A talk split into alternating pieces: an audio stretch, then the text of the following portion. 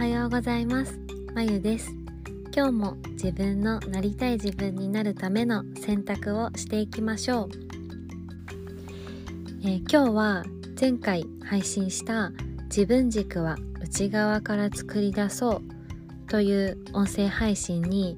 スタンド FM さんの方で初めてレターをいただきました。本当にありがとうございます。ちょっとリアクションがあると嬉しいですね。なんで今日はこのレターの内容をシェアさせていただき、もうちょっと自分軸は内側から作り出そうというお話についてちょっと配信できたらいいなと思います。では、レターを読ませていただきます。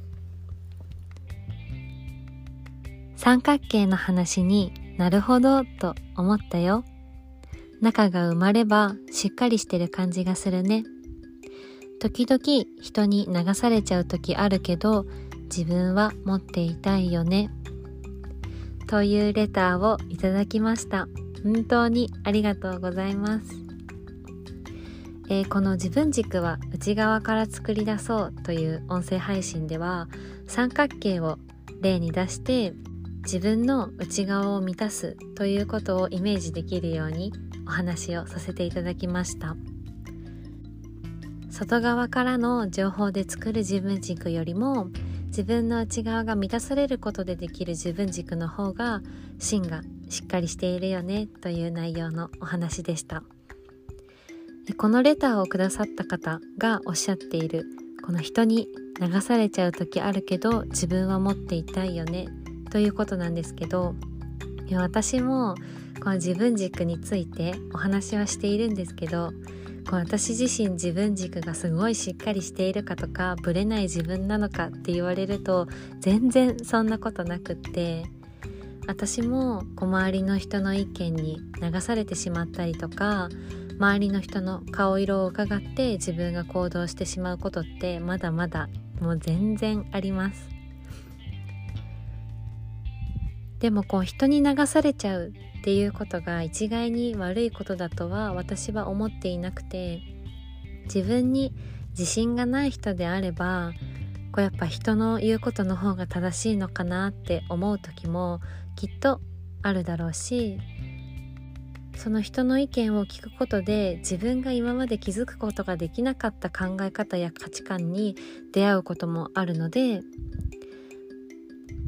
人に流されちゃうっていうことが絶対に悪いこととは思っていませんでもこの自分軸を内側から作り出すということでもし自分が悲しい気持ちや辛い気持ちになった時にその内側が何でできているかをちゃんと自分で知っておくことでこう落ち込みすぎたりすることが少なくなっていくんじゃないかなって私は思います。例えば私が自分がワクワクすることって何なのかなって考えると、まあ、ヨガをすることとかハーブティーが好きなんですけどハーブティーを飲む時間とかキャンドルを灯す時間っていうのが私はすごくこう癒されるというか一日の疲れを癒すことができる手段なんですけど自分が仕事で嫌なことがあったりした時はこう落ち着いてハーブティーを飲む時間を作るとなんで自分はあの時嫌だったのかなって考えたりとか自分の一日の時間の使い方ってこれでいいのかなって自分と向き合う時間にそれがなるんですね。そういうのを自分の中で知っておくことで自分のなりたい自分や叶えたい夢頑張りたいことに向かってもう一度歩み始めることができると思います。皆さんにとって自分がワクワクすることって何でしょう？その時間を自分と向き合う時間にすることで自分軸を内側から作ろうとした時に何で自分の内側は埋まっていくのか？それを考えて埋めていくことでどんどんどんどん内側から自分軸を作ることができると思います。他にも私が配信している音声の内容に対して質問があったりとかもし感想などがあればスタンド FM さんであればレターを送っていただくこともできますしプロフィールに公式 LINE に飛べるリンクを貼っておくので